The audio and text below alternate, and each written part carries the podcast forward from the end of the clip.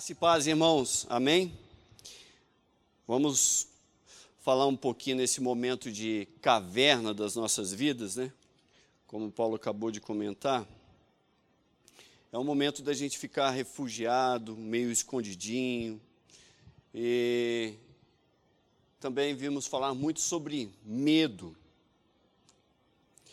E eu ia falar um pouco sobre as coisas da espeleologia, quando a pessoa estuda as cavernas. Há momentos na nossa vida que a gente entra numa caverna, ficamos dentro dela, podemos até entrar, mas a gente não pode permanecer dentro das cavernas. Se você hoje não está dentro de uma caverna, não está mal, está bem, então talvez seja o momento de, como diz 1 Tessalonicenses 5,14, de confortar, auxiliar e ser paciente com aqueles que estão passando por um momento de escuridão e de caverna na sua vida. Eu vou contar a história de um profeta, o profeta Elias, que mesmo com tanta ousadia teve momentos de escuridão e caverna na sua vida. Isso está lá em 1 Reis 18, 1 até o versículo 46. Abram suas palavras aí, a Bíblia, o seu celular. Vamos conectar com a palavra do Senhor. No versículo 1 diz que depois de um longo tempo, no terceiro ano de seca que aquela nação estava passando, veio a palavra a Elias naquele instante e falou para ele se apresentar para o rei Acabe. Elias foi, com grande ousadia. E nesse contexto, a rainha Jezabel estava eliminando os profetas. Então era um contexto de morte também, de perseguição e de fuga. Obadias reuniu os profetas que estavam naquele reino, naquela época, escondeu os profetas em duas cavernas, cinquenta em cada uma, e disse-lhe, e disse Elias: Olha, juro pelo nome do Senhor dos Exércitos, a quem sirvo, que hoje me apresentarei ao rei Acabe. Olha só a coragem, que intrepidez por parte de Elias para se apresentar ao rei naquele instante. Acabe, quando viu Elias, disse assim para ele: Disse-lhe, é você mesmo o perturbador de Israel? O rei rotula Elias, faz uma acusação a ele. E Elias responde: Olha, eu não tenho perturbado Israel, não. Que coragem de resposta de Elias para aquele rei. Mas você, rei, e a sua família, a do seu pai, tem perturbado. Você é o perturbador, você e a sua família. Que intrepidez, né? E continua: vocês abandonaram, lá no versículo 18, os mandamentos do Senhor e seguiram a Balaíns. Agora, convoque todo o povo de Israel para encontrar-se comigo no Monte Carmelo. E traga os 450 profetas de Baal que você tem, de Azerá, que come a mesa de Jezabel. E aquilo estava num contexto Elias se dirigiu ao povo, então tinha uma multidão assistindo a toda aquela cena. Um evento público. E disse: Até quando vocês, apontando para a multidão que estava assistindo aquilo lá, sem medo de ser linchados, sem nada, ele fala assim: vão oscilar entre duas opiniões. Se o Senhor é Deus, sigam-no. Mas se Baal é Deus, sigam-no. O povo, porém, nada respondeu.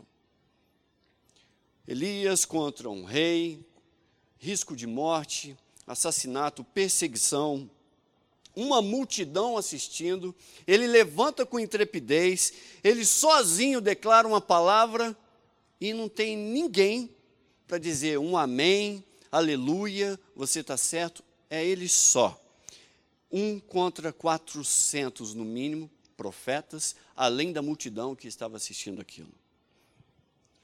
E no versículo 22 disse então Elias: Eu sou o único que restou dos profetas do Senhor. Mas Baal tem 450 profetas. Então vocês invocarão o nome do seu Deus, eu invocarei o nome do Senhor, o Deus que responder por meio do fogo, esse é Deus. Então todo o povo disse: Ah, o que você disse é bom. É uma meio que torcida contra, sabe? Quais seriam os seus sentimentos nesse momento, quando você, expondo a palavra do Senhor, não há um único amém? Você percebe o clima que se opõe ao que você está pregando e falando. E Elias disse aos profetas de Baal: Escolha um dos novilhos e preparem no primeiro, visto que vocês são santos. Clamem pelo nome do seu Deus, mas não acendam fogo. No meio disso tudo, Elias começou a zombar de todos os profetas. Gritem mais alto, dizia, já que ele é um Deus, com letra minúscula. Quem sabe está meditando, ou ocupado, ou viajando por aí. Talvez esteja dormindo e precise ser despertado. Então Elias disse a todo o povo, virou para o povo e disse: Aproximem-se de mim. O povo aproximou-se e Elias reparou o altar do Senhor que estava em ruínas. Então, na hora do sacrifício, o profeta Elias colocou-se à frente, orou Ó Senhor Deus de Abraão, de Isaque e de Israel, que hoje fique conhecido que tu és Deus em Israel e que sou o teu servo e que fiz todas estas coisas por ordem tua. Que intrepidez, que ousadia, que coragem, irmãos. E Elias ordenou-lhes: prendam os profetas de Baal. Depois de tudo aquilo, o Senhor vem com fogo, queimou todo o holocausto, além as pedras. E não, e não ficou nisso, não. Ele manda prender, manda matar os profetas. No versículo 46, o poder do Senhor veio sobre Elias e este, prendendo a capa como um cinto, correu à frente de Acabe. Observe o poder, a ousadia, a intrepidez, a coragem, o fervor, a vibração de Elias em expor a palavra do Senhor ainda que só, mas ele acreditava que ele com Deus poderia ser a maioria naquele instante. Logo, chega uma mensagem, este Elias que acabamos de falar, esse herói nosso. E Jezabel manda uma cartinha, ou se, como se hoje fosse, manda um e-mail, uma mensagem, manda alguém avisar. E 1 Reis 19, 1. Ora, Acabe contou a Jezabel tudo o que Elias tinha feito e como havia matado todos aqueles profetas à espada. E Jezabel mandou o um mensageiro a Elias para dizer-lhe que os deuses me castiguem com todo rigor, caso amanhã, nesta hora, eu não faça com a sua vida o que você fez com a deles. Uma mensagem, um mensageiro uma situação.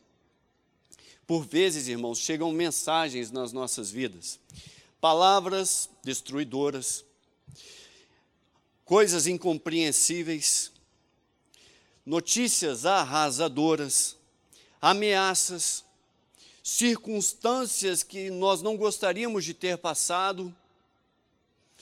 Poxa, eu fiz tudo certo, obedeci o que Deus queria, o que Deus pediu e olha o que está acontecendo com a minha vida, olha o que está acontecendo à minha volta. Que mensagem é essa? Que circunstância é essa? E por meio do que muitas das vezes ficamos arrasados? Por causa de mensagens. Uma cartinha. O que foi que te destruiu?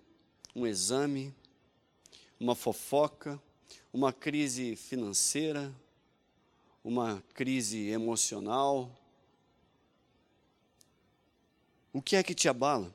Seja qual for o mensageiro que chegou para você, por meio de não sei como, eu quero dizer para você que isso não escapou ao controle do Senhor. Em 2 Crônicas 18, 22, eu me recordo do profeta Micaías, que estava dizendo ao povo: e o Senhor disse: Quem enganará Acabe, rei de Israel, para que o ataque Ramó de Gileade e morra lá? Eu sugeri uma coisa, outro sugeria outra, até que finalmente um espírito colocou-se diante do Senhor e disse: Eu enganarei. De que maneira? perguntou o Senhor para aquele espírito. E ele respondeu: Eu irei e serei um espírito mentiroso na boca de todos os profetas do rei. E disse o Senhor: Você conseguirá enganá-lo, engane-o. E o Senhor pôs o espírito mentiroso na boca desses profetas, e o Senhor decretou a sua desgraça.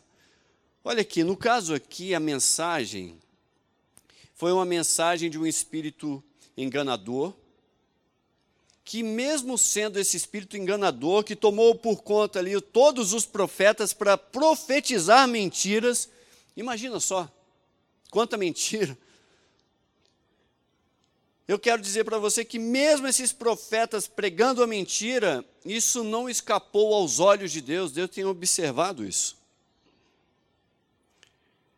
Seja qual for a mensagem, do jeito que ela chegar, seja boa, seja ruim, Deus está no controle. E Elias vai, depois de ouvir toda essa mensagem ruim, não por meio dos profetas, mas por meio de Jezabel, ele também vai para a sua caverna, tomado por um medo. Lá no capítulo 18, versículo 46, a gente vê Elias e muitas das vezes nos colocamos como ele, sabe? Chega aqueles momentos na nossa vida, não sei se você já passou, você não quer suicidar, mas às vezes dá vontade de pedir demissão da vida, sabe? Senhor, me demite da vida. O poder do Senhor veio sobre Elias e este, prendendo a capa, correu frente a Cabe por um caminho até Jezreel. Cheio de poder naquele instante. Por vezes cheios de Deus. Mas a tristeza vem e nos coloca numa posição errada. 1 Reis 19, 3, à frente, Elias teve medo e fugiu para salvar a sua vida. Em Beceba de Judá ele deixou o seu servo. Ah, queridos desânimos. Eles nos levam para a caverna, o medo nos impulsiona para ficar fechado em nós mesmos. E isso arrasa não só uma pessoa, muitas das vezes uma equipe toda, uma cidade toda, uma nação completa. Em 1 Samuel 13, 6, os soldados de Israel, quando viram que a situação estava difícil, e difícil mesmo. E quando estamos sendo pressionados como aqueles soldados, vem então um desânimo e tendemos a fazer como aquele batalhão daqueles soldados de Isaú fizeram. Esconderam-se em cavernas e buraco, entre rochas, em poços e até cisternas. Na presença do desânimo, quando o diabo percebe que estamos meio fraco, abatidos, ele adora endossar esse abatimento.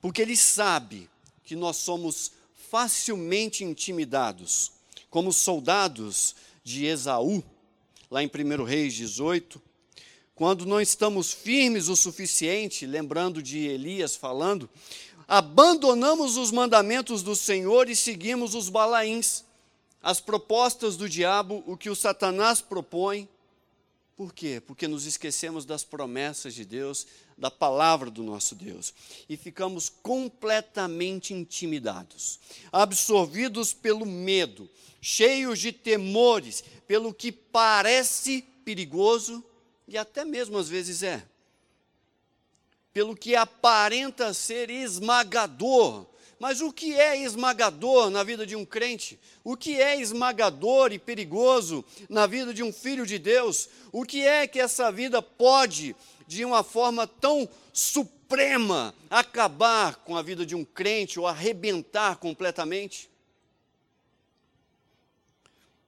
E nisso, nesse abatimento, nesse temor, nesse medo, nós entramos num ciclo e, além de estarmos na caverna, vamos cavando cada vez mais fundo a própria fossa. E o diabo chega com a sua proposta e ainda apresenta Deus como um vilão por estarmos sem esperança. e, e, completamente enganados por esse engodo de Satanás, entramos naquela autojustificação e nos encorajamos a justificar por nos sentirmos desencorajados. Vem a queda, cedemos à tentação, à proposta de Satanás, o pecado é apenas uma evidência do desânimo. Então, tomamos posse da pá. E o medo nos leva ao esconderijo da caverna e cavamos cada vez mais rumo à escuridão, à rejeição da luz do Senhor. E logo abre-se uma porta para que os pecados do egoísmo comecem a brotar com grande criatividade, autoindulgência, senso de desamparo, autopiedade, abatimento completo, por fim, presos e completamente absorvidos pelo medo, medo do mundo, medo dos homens, tornamos a gente se torna até amantes da solidão e da escuridão. Mas Deus quer uma liberdade. Quer que você saia dessa decepção para isso, nós temos que confrontar o cabeça desse desânimo. E certamente não é Jesus. Seja qual for a sua tentação, ou a prova, ou a sua caverna de hoje, Deus quer a sua liberdade. Jesus não venceu a cruz ou o mundo para nos sentirmos completamente derrotados. Em João 16, 33, ele fala assim: tenham paz, tenham ânimo, eu venci o mundo. Eu disse essas coisas para que vocês tenham paz. Ah, não, vai ter aflição. Sim, vai ter aflição. Contudo, tenham ânimo. Eu venci o mundo. Na cruz, pela ressurreição, ele comprou. Comprou o quê? Comprou o nosso perdão pelos pecados. Doou a nossa liberdade. Então tenham paz, tenham ânimo. Livrou-nos do peso do medo. Em Hebreus 2, 14, 15, diz assim: Portanto, visto que os filhos são pessoas da carne e sangue, ele, Jesus, também participou dessa condição humana, para que por sua morte derrotasse aquele que tem o poder da morte, isto é, o diabo e no versículo 15, ele libertasse aqueles que durante toda a vida estiveram escravizados pelo medo da morte. O Senhor Jesus, por meio da cruz e da ressurreição, nos libertou da nossa própria carne, como diz Romanos 8, 5, 6. Quem vive segundo a carne tem a mente voltada para o que é a carne, para o que a carne deseja. Mas quem vive de acordo com o espírito tem a mente voltada para o que o espírito deseja. A mentalidade da carne é morte, mas a mentalidade do espírito é vida e paz. E deu-nos ainda poder para vencer o mundo e até Satanás. 1 João 2,14: Filhinhos, eu lhes escrevi, porque vocês conhecem o Pai. Vocês conhecem o Pai? Pais, eu lhes escrevi porque vocês conhecem aquele que é desde o princípio, Jesus. Jovens, eu lhes escrevi porque vocês são fortes, em vocês a palavra de Deus permanece, e vocês venceram o maligno. O desânimo não é tão poderoso quanto a gente sente. Quando ele vier, racionalize a sua fé em Jesus Cristo para você conseguir entender e perceber e ver a quem pertence o verdadeiro poder e a força. Como fazendo isso? Apenas em Jesus, por Jesus e como Jesus. Podemos derrotá-los e enfrentá-los. 1 João 2, 5, 6. Mas se alguém obedece à sua palavra. E no versículo 6 aquele que afirma que permanece nele deve andar como ele andou, em Jesus. Atravessar essa terra como Jesus. lá nessa escuridão, nessa caverna, busque respostas. Pergunte para sua alma, como Salmos 42, 5. Não simplesmente se conforme o que sua carne está propondo. Por que vocês estão abatidos? Ó oh, minha alma, por que está abatida? Pressione o seu interior até obter uma resposta. Não se conforme com a escuridão que a caverna lhe propõe. As circunstâncias devem ser vividas como Jesus viveu. Jesus, ah, não, você não sabe o que é rejeição. Jesus foi rejeitado. Ah, foi rejeitado depois da cruz? Não, vivo, em carne, em Corazim, em Betsaida, em Cafarnaum, no Getsemane, ali prevendo, sabendo o momento da sua morte. Ele sabia, olha, hoje eu vou morrer. Hebreus 5, de 7 a 8, durante os seus dias de vida na terra, Jesus ofereceu orações e súplicas em alta voz e com lágrimas àquele que podia salvar da morte. Sendo ouvido por causa da sua reverente submissão, Jesus orou em alta voz. Ele chorou. E no versículo 8, embora sendo filho, ele aprendeu a obedecer por meio daquilo que sofreu. E uma vez aperfeiçoado, tornou-se fonte de eterna salvação para todos os que lhe obedecem obedeça ao Senhor para beber desta fonte que já experimentou todo tipo de dor, rejeição, lágrimas e sofrimento. Pregue a si mesmo, pregue, proclame a sua alma a esperança em Deus, como o salmista pregou no Salmos 42, 5. Não dê ouvido aos discursos desanimadores da terra, da carne, pregue as promessas do Senhor com coragem. Fortaleça-se, é hora de sair, como diz em Hebreus 12, 12. Levantemos as nossas mãos caídas, pegue a sua Bíblia.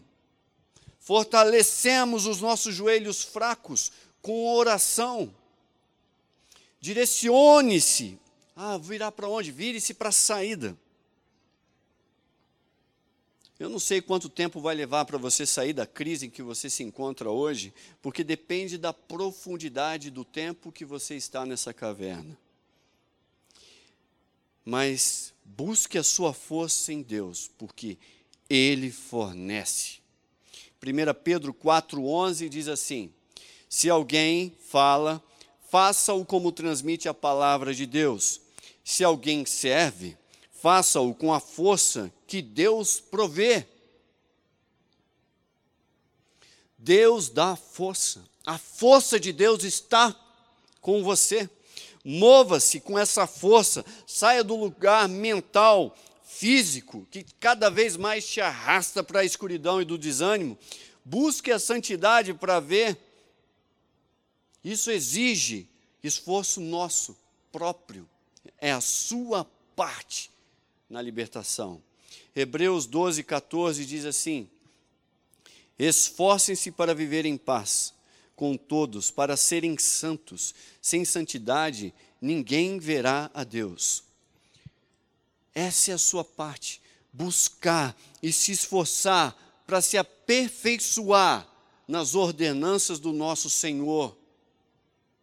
Hebreus 4:11 Portanto, esforcemos-nos por entrar em, nesse descanso, para que ninguém venha cair seguindo aquele exemplo de desobediência.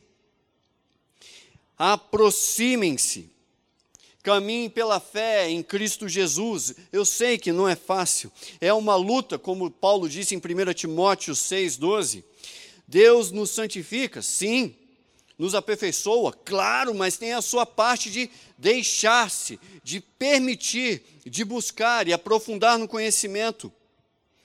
Elias era um homem, queridos, como eu, como você. comum, como dito em Tiago 5,17. Não foi arrebatado sem antes de ter sido aperfeiçoado pelo sofrimento.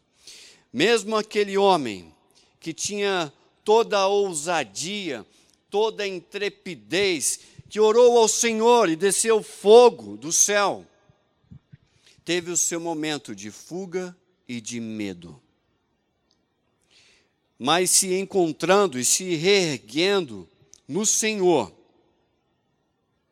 e aperfeiçoando, teve a sua bênção.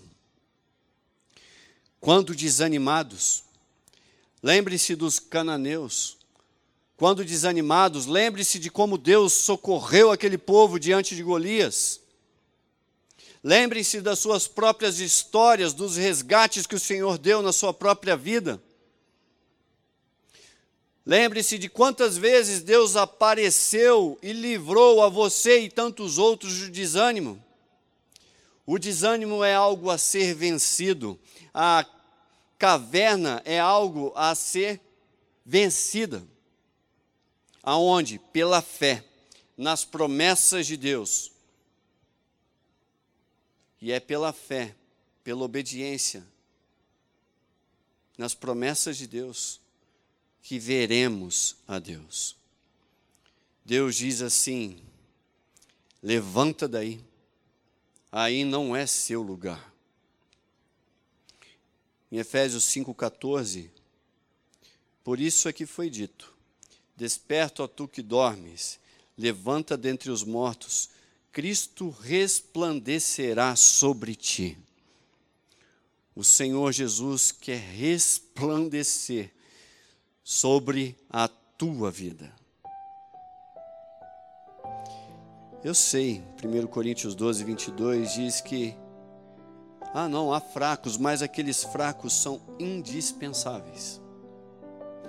O Senhor quer nos dar força, o Senhor quer resplandecer sobre a minha e sobre a sua vida. Talvez a sua história você tenha sido um homem de fé, força, coragem, ousadia, intrepidez e hoje encontra-se uma caverna. Mas aí não é lugar de morada, é lugar de você se levantar e voltar para a luz do Senhor, para que o brilho do Senhor Jesus resplandeça sobre a sua vida. Irmãos, que Deus abençoe e até aqui a palavra do nosso Deus. Vamos orar rapidamente. Senhor, nesse tempo de crise, de abatimento, de temores, desânimo, medo. Pai, seja a luz nesses corações. O que o Senhor Jesus conquistou é para toda eternidade. E não há mal nessa terra que possa comprometer o que Jesus prometeu a cada um dos seus. E é nesse descanso que queremos caminhar sobre a terra é sobre os passos de Jesus que queremos seguir adiante, mesmo sabendo a repentina morte que pode nos abater, mesmo sabendo da rejeição que pode vir sobre a vida de cada um. Queremos agir e reagir e ser como nosso Senhor e Mestre Jesus Cristo. E é nele, por ele, que eu oro e peço: tenha misericórdia nos levanta e nos resgata. Em nome de Jesus. Amém. Amém, irmãos. Então, que a graça salvadora do nosso Senhor Jesus Cristo, aquela que pode dar força para te tirar e resgatar da sua caverna, da sua tristeza, a consolação do Espírito Santo que vai dar suporte para você caminhar em direção ao que o Senhor quer. E o amor do nosso Deus, que é a rocha firme para seguirmos em frente, esteja com você, hoje e para sempre. Amém.